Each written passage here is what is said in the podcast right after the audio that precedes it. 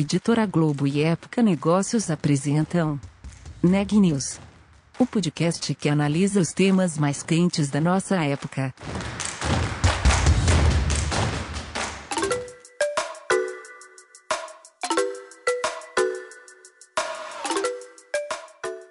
Olá, eu sou Ana Carolina Nunes, repórter da Época Negócios.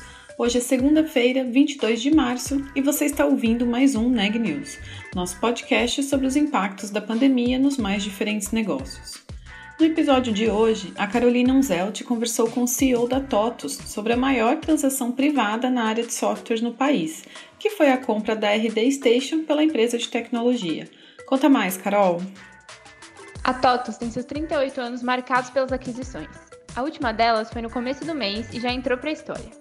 A compra da RD Station por 1,86 bilhão de reais foi a maior transação privada na área de software no Brasil. Eu conversei sobre os bastidores da negociação com o CEO da empresa, Denis Hershkovich, e também sobre os planos da TOTS para o futuro. Confira. Então, Neg News, muito obrigada pela sua participação. A gente agradece a sua presença por aqui. E eu queria começar te perguntando qual é a história por trás da compra da RD Station. Quais foram as motivações e como rolou essa negociação? Ah, Carolina, obrigado. Prazer participar também.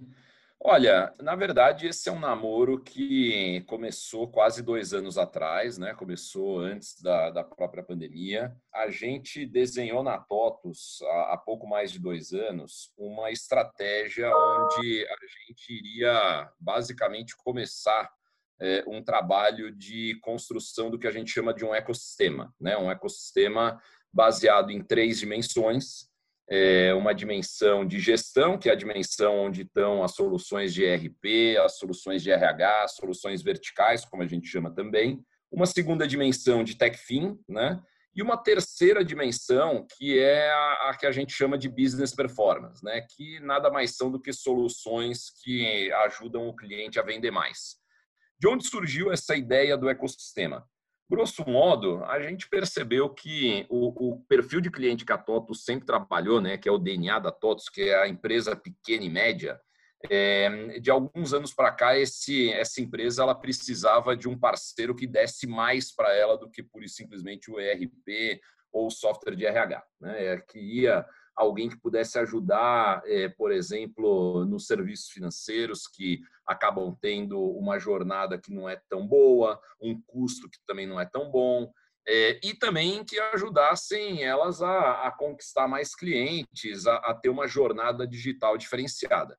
Então, é, de novo, a construção desse ecossistema veio baseado nessa percepção né, do que, que é a necessidade hoje dessas empresas pequenas e médias, e aí, óbvio, né, a, a, gente, quando decidiu construir essa dimensão nova de business performance, a gente também chegou à conclusão de que, para que a gente fosse rápido, né, se movesse de uma maneira é, é, certeira, provavelmente uma aquisição de grande porte faria muito sentido. Né? Nós fizemos, é, seguimos esse caminho em TechFin e é, decidimos que a gente deveria seguir o mesmo caminho em business performance. Então, Contei tudo isso para dizer que esse é o motivador por trás é, da aquisição da RD. E aí o processo em si, como eu falei no começo, começou há, há um pouco menos de dois anos. É, a gente analisou todo esse mercado né, de marketing, por exemplo, de vendas, é, e vimos que a RD era uma empresa com um grau de liderança e de pioneirismo único. Né? Como eu tenho dito, não, não tem duas RDs, só tem uma. É, ela basicamente virou sinônimo de marketing digital no Brasil. É, eu também tenho brincado que, do mesmo jeito que a gente fala que uma lâmina de barbear é gilete, é, que um microbiótico lá é um Yakult, no, no, caso de marketing digital, você está falando de uma RD, né? é o sinônimo dessa categoria. Então, era, era um alvo quase que obrigatório e quase que óbvio também para nós, Agora, o fato disso ser um alvo obrigatório e óbvio não tornou a nossa negociação rápida, nem muito menos simples, tá? Entendi, Denis. É, você comentou que a negociação não foi rápida nem simples. Eu imagino que é, desafios adicionais surgiram com a pandemia, né? Fazer uma negociação desse porte em meio ao momento de mudança e incerteza. Foi assim mesmo? Como foi estruturar isso durante esse momento único? Putz, legal. Olha, é, por um lado, obviamente, foi mais difícil, mas por outro, a gente também teve um conforto adicional. Qual foi o conforto adicional? É, a pandemia ela trouxe uma aceleração de uma tendência que já estava rolando há um bom tempo, que é essa da digitalização, né, do, da tecnologia passar a ter um papel cada vez maior. A, a pandemia ela acelerou isso de uma maneira muito forte e aí, óbvio que uma empresa como a RD, que se propõe exatamente a ajudar empresas nessa jornada, ela acabou se beneficiando disso, né? Então, isso nos ajudou, nos facilitou na análise da empresa e na segurança de que a gente estaria fazendo um ótimo negócio. Agora, do ponto de vista da negociação em si, é mais complexo porque o M&A ele é sempre um processo olho no olho, né? É um processo de namoro mesmo, e namoro à distância, como todos nós sabemos, é, é sempre mais difícil. Mas a gente conseguiu conquistar é, uma, eu diria assim, uma confiança é, e uma admiração mútua né, entre Totos e, e RD, entre Denis e Eric. O Eric é o, o fundador e, e o CEO lá da RD. A gente conseguiu conquistar e construir isso mesmo remotamente Óbvio que nós tivemos juntos várias vezes, fisicamente, antes da pandemia, e mesmo durante a pandemia também, umas duas ou três vezes, nos momentos onde eh, as restrições eram menores, foi possível eh, que nós nos encontrássemos, né, com toda, toda a segurança, protocolos e tudo mais, mas conseguimos nos encontrar. Mas foi um desafio adicional mesmo, Carolina, você tem razão. Perfeito, Denis. É, há quem diga que o preço desse namoro foi alto, né? Que o, o que foi pago pela RD foi considerado maior, talvez, do que o, a maioria das pessoas estava esperando. Como você responde essa avaliação?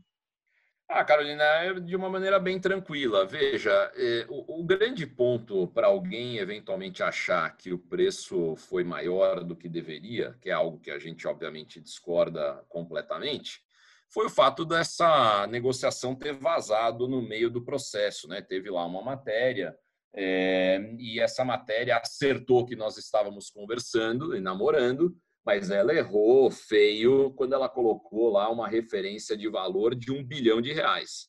A RD é uma empresa que vai faturar mais de 200 milhões de reais esse ano, e quando a gente fala é, dos múltiplos de receita aplicados numa empresa que cresce mais de 40% ao ano e tem a, a, dominação que a RD tem no mercado que ela opera, é, imaginar que você vai pagar um múltiplo de 5, 6 ou, ou qualquer coisa parecida com isso é, é um sonho absolutamente impossível. É, o, o, a empresa internacional que é comparável à RD é uma empresa que se chama HubSpot, é, listada nos Estados Unidos. Essa é uma empresa que tem um múltiplo de receita de 20 vezes e ela cresce menos do que a RD.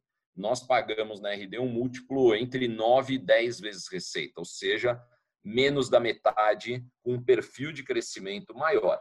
Se a gente também olhar qual foi a maior concorrência que nós tivemos nessa negociação, é, que foi o caminho de um eventual IPO da própria RD, seguramente a RD teria conseguido um múltiplo igual ou maior a esse é, ou no IPO ou imediatamente após o IPO. Né? A gente pode verificar isso através dos múltiplos que são pagos hoje nas empresas de tecnologia que fizeram IPO nos últimos seis meses. Todas têm um múltiplo de receita maior é, do que o múltiplo que nós pagamos na RD. Então, de novo, respeito, obviamente, opiniões contrárias, mas é, posso te dizer que nós estamos bastante tranquilos e bastante seguros de que o preço que a gente pagou na RD foi um preço bastante equilibrado e, e que esse foi um ótimo negócio para todos. Não, perfeito, Denis. É, eu queria voltar um pouquinho no tempo e entender se a negociação pela Lynx no ano passado, enfim, a compra frustrada, foi uma fonte de aprendizado e se ela, esses aprendizados, essas lições foram utilizados agora na transação pela RD. Ah, sempre tem, sempre tem aprendizado. Quando você acerta, quando você erra, você está sempre aprendendo, né? Essa própria negociação da RD também trouxe um, um nível de aprendizado enorme, né?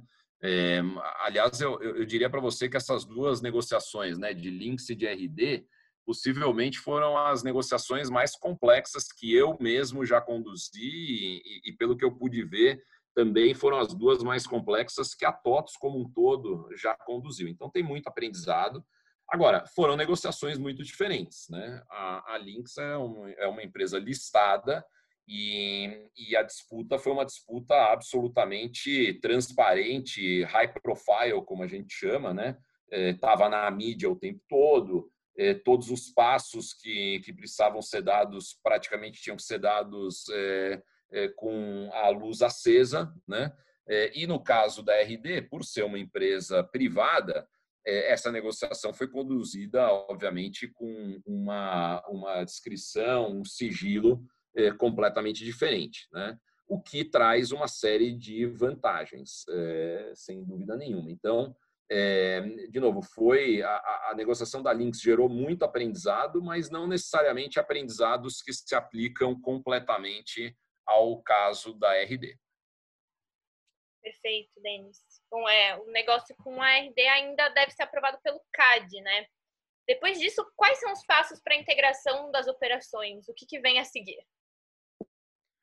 Olha, a primeira coisa que a gente sempre procura fazer numa aquisição como essa, né, de uma empresa que é diferente da TOTS, é, que está num negócio que a gente está começando a entender e entrar, é a gente tomar cuidado para não prejudicar a empresa. Né? A gente fez isso, por exemplo, no caso da aquisição da Supplier, no final de 2019, e deu muito certo. Né? A gente tomou esse cuidado de não querer colocar o carro na frente dos bois, já começar a querer mudar coisas e tudo mais. E a gente vai fazer o mesmo approach na RD. Então, é, antes de mais nada, os fundadores continuam com uma participação acionária importante na empresa, é, eles continuam sendo os é, executivos que tocam o negócio. O Eric vai continuar sendo CEO lá. Então, vai ter um grau de autonomia importante. Óbvio que uma autonomia ligada à performance, né? Quanto mais performance, mais autonomia. Quanto menos performance, menos autonomia.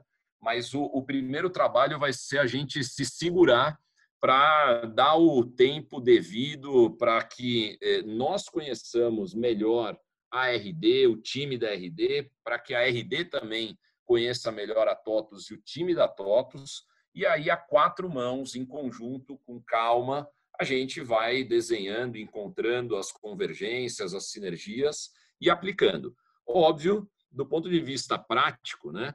É, a gente sabe que existe uma oportunidade enorme de crescer a RD dentro da base de clientes da TOTUS. Né? Hoje, eu diria para você que por volta de 10% da base de clientes da TOTUS eh, usa RD, mas a gente acredita que o, a aderência, o encaixe, né, como nós chamamos, dos produtos da RD possa ser superior a 90% eh, da nossa base. Então, tem um espaço enorme de crescimento. Eh, o inverso também é verdadeiro, né? A gente está bastante confiante de que existe uma, uma oportunidade boa de vender ERP, RH e outras soluções da TOTOS para a base de clientes da RD, assim como também tem a, a oportunidade da gente estender as nossas ofertas de TechFin para a base de clientes lá. Mas tudo isso vai ser feito do jeito que o, o ex-ministro Henrique Meirelles é, fala que é vamos com calma que eu estou com pressa. Eu, eu gosto bastante dessa frase e a gente tem aplicado ela bastante nos nossos seminês. Perfeito, Denis. É, você mencionou algumas possibilidades aí, comentou que a sinergia vai ser feita a quatro mãos. É claro que exercício de futurologia é sempre muito difícil, mas você tem algum palpite de que outras sinergias podem rolar nesse processo de conversa? Olha, é, Carolina, sim obviamente que a gente vai ter sinergias, por exemplo, de custos, né? Então, ambas as empresas têm um lado de, de nuvem, de cloud super importante, compra de equipamentos, é, central de serviços compartilhados, tem uma série de coisas que a gente vai poder olhar e, e ver se faz sentido que, que sejam é, tocadas é, conjuntamente ou que a gente consiga extrair alguma vantagem é, nesse sentido. Né? Então, é de se esperar que a gente encontre algumas oportunidades desse tipo.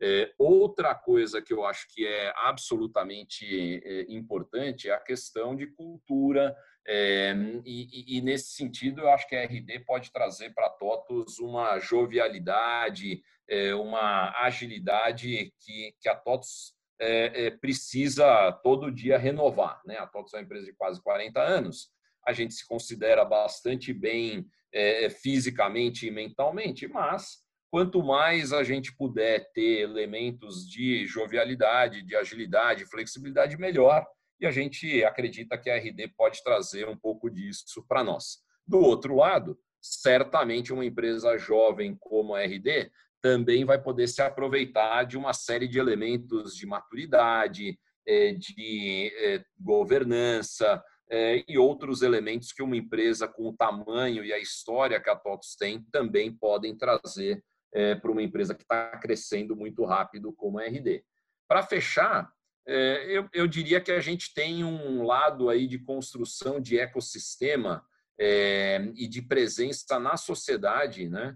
Que eu também acho que pode ser reforçado pela junção das duas empresas. Né? Esse ecossistema de startups é, no Brasil é um ecossistema em crescimento, mas ainda é um ecossistema que demanda um grau de atenção é, muito grande, precisa maturar mais.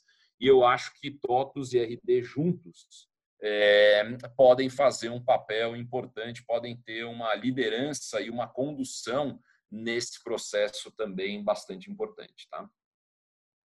Bacana, Denis. É, e ainda falando sobre o futuro, o que, que, vem a seguir? Temos mais aquisições à vista? É, quais são os planos? Ah, a gente vai continuar fazendo M&A, sim. É, o o, o M&A é uma parte integrante do nosso DNA. É, a TOTOS já fez dezenas de aquisições e certamente vai continuar a fazer mais. Eu sempre recebo a pergunta: bom, mas qual o perfil de aquisições que você vai fazer? E eu sempre digo que a gente vai fazer de todo tipo. A gente vai fazer pequenas, médias, grandes. A gente tem quatro grandes pilares, Carolina, na nossa estratégia de M&A. O primeiro pilar é a gente fazer o que nós chamamos do reforço da nossa, do nosso core, né? Ou seja, da nossa dimensão aí de RP, de, de RH. O segundo pilar é a gente fazer o aprofundamento nas verticais, nos segmentos de negócios que a gente opera. A terceira é a gente trazer soluções que possam ser plugadas na nossa plataforma e gerem o que nós chamamos de cross e upsell. E a última, o último pilar é exatamente onde entrou, por exemplo, a RD, que são empresas que nos ajudam a construir essas dimensões novas de tech fin e de business performance. Então, certamente a gente vai continuar fazendo aquisições dentro desses quatro pilares. Agora, posso te prometer ou prometer para qualquer um que isso vai acontecer amanhã, mês que vem, ano que vem? Não, porque M&A é sempre um trabalho a quatro mãos. É, não dá para a gente fazer uma aquisição sozinho, né? É que nem namoro mesmo. Você não namora sozinho. O outro lado precisa estar tá afim. Perfeito, Denis. É, agora eu queria falar um pouquinho sobre o setor de tecnologia, enfim, que ganhou impulso com a pandemia, como você comentou lá no começo, e que tem crescido, inclusive, dentro da bolsa né, brasileira, que não tinha esse perfil até um tempo atrás.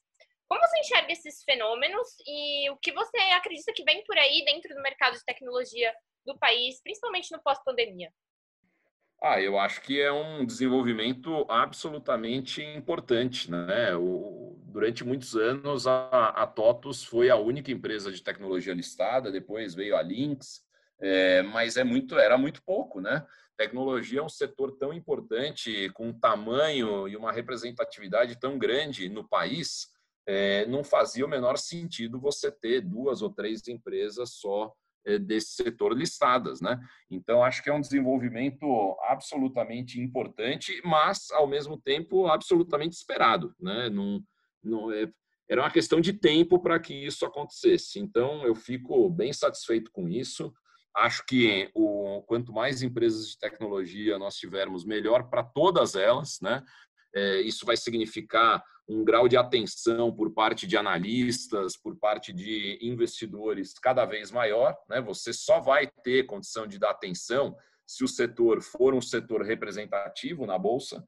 Então, é, isso ajuda a todo mundo, né? Não, não, eu não vejo como uma concorrência, eu vejo como algo bastante positivo para todo mundo. É, agora, o que vem de tecnologia, Carolina, eu acho que é, os temas principais vão ser esses de cloudificação, é, digitalização, é, inteligência artificial, machine learning. São os temas que estão na boca de qualquer empresa, né? Eu acho que essa é a tendência, esse é o futuro. Não é nada diferente do que estava acontecendo antes da pandemia, mas vai ser com uma intensidade muito maior. Né? Então, coisas que eventualmente levariam 5, 10 anos, muito possivelmente vão estar levando um ou dois. Né? No e-commerce, a gente já vê isso de uma maneira muito forte, mas eu acho que no tema de cloudificação e de digitalização em geral das empresas, é, esse fenômeno também está se acelerando de uma maneira brutal e, e, isso não vai mudar mesmo depois da pandemia estar resolvida, tá? Perfeito, Denis. Vou aproveitar o gancho para finalizar te perguntando, é, além da dificuldade de se digitalizar muito agilmente durante a crise, quais outras dificuldades você, você observou dentro das empresas a lidar com esses temas que a gente comentou que já estavam por aí, que só devem se intensificar é, daqui para frente? Ah, Carolina, acho que foram vários, né? Ou seja, é, quando começou a pandemia, é, ninguém tinha visibilidade do que aconteceria no dia seguinte, né? Então, você tinha ali questões desde é, liquidez das empresas mesmo, né? começou aquela discussão se as pessoas iam continuar pagando as suas contas, né? As empresas iam continuar pagando os aluguéis, se, se não haveria uma quebradeira, e aí todo mundo começou a se proteger nesse sentido, né? Então, é, houve essa dúvida e essa, esse temor é, de um movimento em dominó que, que pudesse derrubar boa parte da economia. É, do outro lado, a gente teve esse desafio do trabalho remoto, né? boa parte das empresas não estava minimamente preparada é, para trabalhar remotamente, né? graças a Deus a TOTO estava muito preparada para isso, mas a verdade é que a maior parte das empresas não estava. É, você teve aí é, uma série de idas e vindas também é, no, no, nas decisões de governo, ondas que vinham e voltavam, então mudanças né, que estavam acontecendo de uma maneira muito rápida e, e, e muito imprevisível. E, e, os negócios eles sofrem demais quando você perde essa capacidade de previsão, né? E foi isso, essa foi a tônica principal dessa pandemia essa falta de visibilidade, essa falta de, de previsibilidade das coisas. Então, assim, o, o, grau de desafios que a maior parte das empresas teve que enfrentar, eu acho que foi é, numa escala que a maior parte delas não estava acostumada. Você comentou sobre essa falta de previsibilidade. A neblina passou, a gente, as empresas estão conseguindo se planejar melhor agora ou nesse momento da crise sanitária ainda tem muita coisa por vir? Olha, Carolina, essa é uma pergunta interessante, porque, obviamente, você tem um lado sanitário, humano, social, que eu acho que ainda continua muito, muito ruim. Talvez, inclusive, pior, talvez não, certamente pior agora do que um ano atrás ou qualquer outro momento é, desses 12 meses. Por outro lado, no aspecto econômico no, e no, no aspecto da gestão das empresas, eu acredito que o cenário ficou mais claro, sim.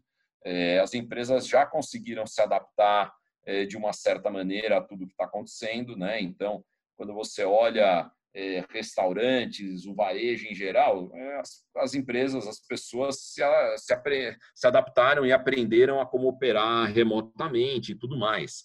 as empresas aprenderam a trabalhar também no home office.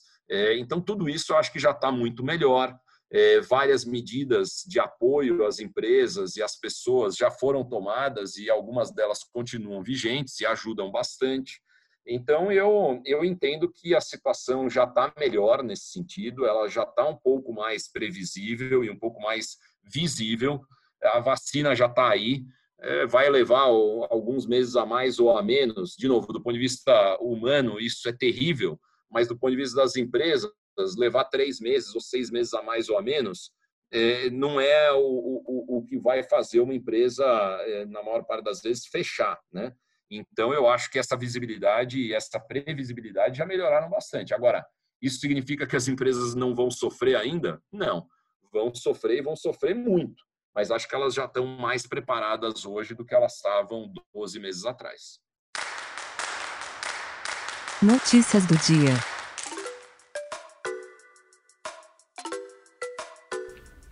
A Organização Mundial de Saúde, a OMS, cobrou nesta segunda-feira que a gestão da pandemia do novo coronavírus no Brasil seja coordenada em todas as esferas de poder e alertou que as mortes pela Covid-19 dobraram no último mês. A entidade disse que a situação no país é muito preocupante e comentou a mudança de cargo no Ministério da Saúde, desejando firmeza a Marcelo Queiroga, o cardiologista que substituirá Eduardo Pazuello no Ministério da Saúde. O diretor-geral da OMS, Tedros Adhanom, utilizou dados epidemiológicos para alertar que a emergência sanitária no país está acelerando, tendo em vista que, entre 15 de fevereiro e 15 de março, as mortes semanais dobraram, de cerca de 7 mil para 15 mil óbitos no território brasileiro.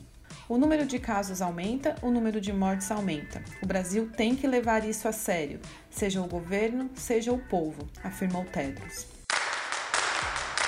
O governo de São Paulo anunciou que vai criar uma usina de oxigênio em Ribeirão Preto, no interior do estado, para atender a demanda de pacientes em tratamento contra a Covid-19. A iniciativa é uma parceria com a Ambev e com a Copagás, com previsão de lançamento em 10 dias. Em reunião com empresários nesta manhã, o governador João Dória teria mobilizado iniciativa privada para aumentar a produção e distribuição de oxigênio no estado. De acordo com o vice-governador Rodrigo Garcia, a Ambev será responsável por criar a usina e teria se comprometido a doar integralmente a produção diária de 120 cilindros de oxigênio. Já a Copagás ficará responsável por usar a sua frota para o transporte e a logística dos cilindros, atendendo as redes estadual, municipal, filantrópicas e privadas de cuidados em saúde. O último boletim divulgado pelo Conselho Nacional de Secretarias de Saúde registra 12.047.526 casos confirmados de Covid-19 no Brasil e 295.425 óbitos, uma taxa de letalidade de 2,5%. O Neg News de hoje fica por aqui. Até amanhã!